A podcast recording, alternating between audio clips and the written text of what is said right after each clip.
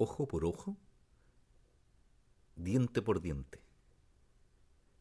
Esa es una de las normas que regula la ley del talión. Es un principio jurídico de justicia retributiva en el que la norma imponía un castigo que se identificaba con el crimen cometido, obteniéndose la reciprocidad. Hemos visto anoche la reacción de Will Smith frente a la broma nada afortunada de Chris Rock, que implicó ver un golpe de este actor desencajando toda la ceremonia de los Oscars.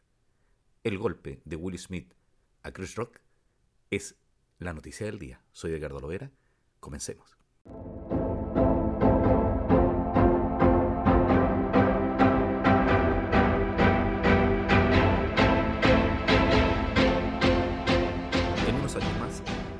nadie sepa el año en que Will Smith ganó el primer Oscar a su carrera deslumbrante. Solo van a recordar que Will Smith golpeó a Chris Rock en el escenario del Oscar y todos pensaron en un principio que era una broma, pero el espanto fue mayor al saber que efectivamente vimos un acto de violencia en una época donde todos están llamando a la paz por la guerra que se produce en Ucrania.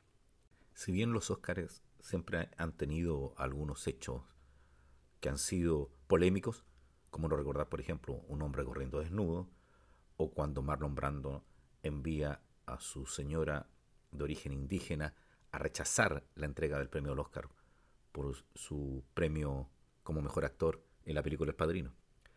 Pero nunca habíamos visto un hecho de violencia de esta magnitud que ha llevado en los primeros términos a producir una dualidad entre la fanaticada, una que apoyaba a Will Smith señalando que él había protegido el honor de su mujer, ya que Chris Rock había hecho una broma apuntando a la falta de cabello que tenía ella, comparándolo con G. Jane 2, una película donde aparecía Demi Moore interpretando el papel principal con la cabeza rapada, mientras ella, la esposa de Will Smith, está eh, sufriendo una enfermedad que le ha hecho perder el cabello.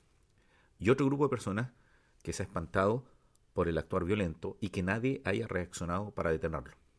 Pero ¿cuáles son mis reflexiones? Primero recordemos el ojo por ojo. Sin duda alguna, bajo la premisa de la, ley del talión, frente a esta broma que ofendía a la pareja de Will Smith, la reacción podría haber estado justificada. Pero recordemos que hay otra premisa, que es aquel que nos enseñó Cristo en dar la otra mejilla cuando fuéramos golpeados, y me sorprendió la reacción que tuvo Chris Rock de no responder al golpe, pero otras imágenes mostraron cómo él apretaba su puño. Esa fue la duda que hubo. Como no hubo una reacción violenta por parte de Chris Rock, todos pensábamos que había sido algo planificado. Minutos después supimos que no fue así, tanto que la policía de Los Ángeles informó que se podrían haber realizado las denuncias y Chris Rock hasta el momento ha señalado que no las va a realizar. Pero la crítica que ha suscitado esto es principalmente por la muestra de un tipo de hombre que todo el movimiento feminista ha tratado de descartar, ya que implica que una persona trate de defender el honor de otra, en este caso Will Smith a su mujer, solo por la condición de mujer y en el sentido de que ella no tendría la capacidad para defenderse. Les leo una crónica que ha salido en el país y que señala lo siguiente. La reacción de Will Smith frente a la broma nada afortunada de Chris Rock encierra todos los elementos que nos permiten identificar un modelo de masculinidad que hoy por hoy sigue siendo el principal obstáculo para construir un mundo sin desigualdad de género y en el que la violencia deje de estar legitimada. Esto lo dijo Octavio Salazar, que es un columnista del diario País, en su crónica Will Smith, otro hombre que no debiéramos ser. Bueno, él sigue señalando que una violencia que está vinculada a la idea de poder, a la omnipotencia en la que los varones hemos sido socializados, y a la asunción de que no hay mejor manera de gestionar los conflictos que recurriendo a la fuerza, de tal manera, la violencia se convierte todavía hoy para muchos en un mecanismo de reafirmación de la virilidad y hasta de restauración del honor supuestamente perdido. Claro, porque la reacción que podría haber sucedido en vez del golpe es que la afectada principal, que era la mujer de Will Smith, se hubiera parado y retirado junto a su marido, haciendo un desaire a las bromas que estaban sufriendo. Pero hasta este postcat cometió un error, porque no hemos referido en todos estos momentos a la mujer, a la esposa y no al nombre de Pink Smith, que es la persona afectada con la broma.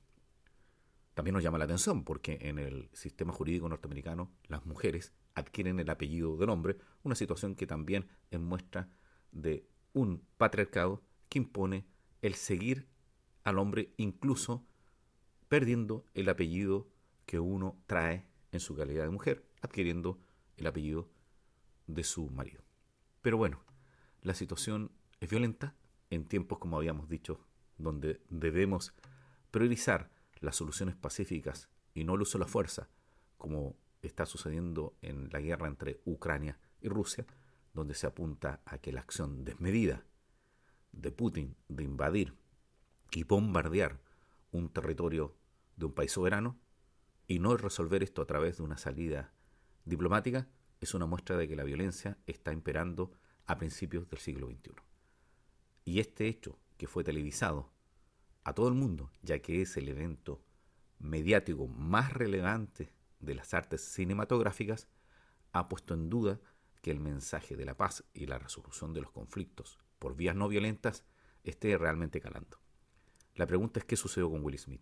¿Esto fue un acto extraordinario o simplemente es un detalle que muestra su personalidad?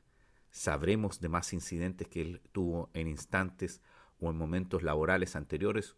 Porque tal vez aparezcan ahora personas señalando de que fueron también víctimas de estos arrebatos del actor. Lo penoso es que, sin duda alguna, la historia que encarna el primer evento importante en la carrera cinematográfica de Will Smith es su papel como el príncipe de Bel Air, donde un muchacho es sacado por su madre desde una barriada para que no fuera afectado por la droga y las pandillas y aprendiera una forma de vivir mejor en la casa de su tío, un hombre de derecho, que le iba a enseñar a resolver sus conflictos no como un pandillero, sino como un hombre civilizado. Soy Edgardo Loera y esta es la noticia del día.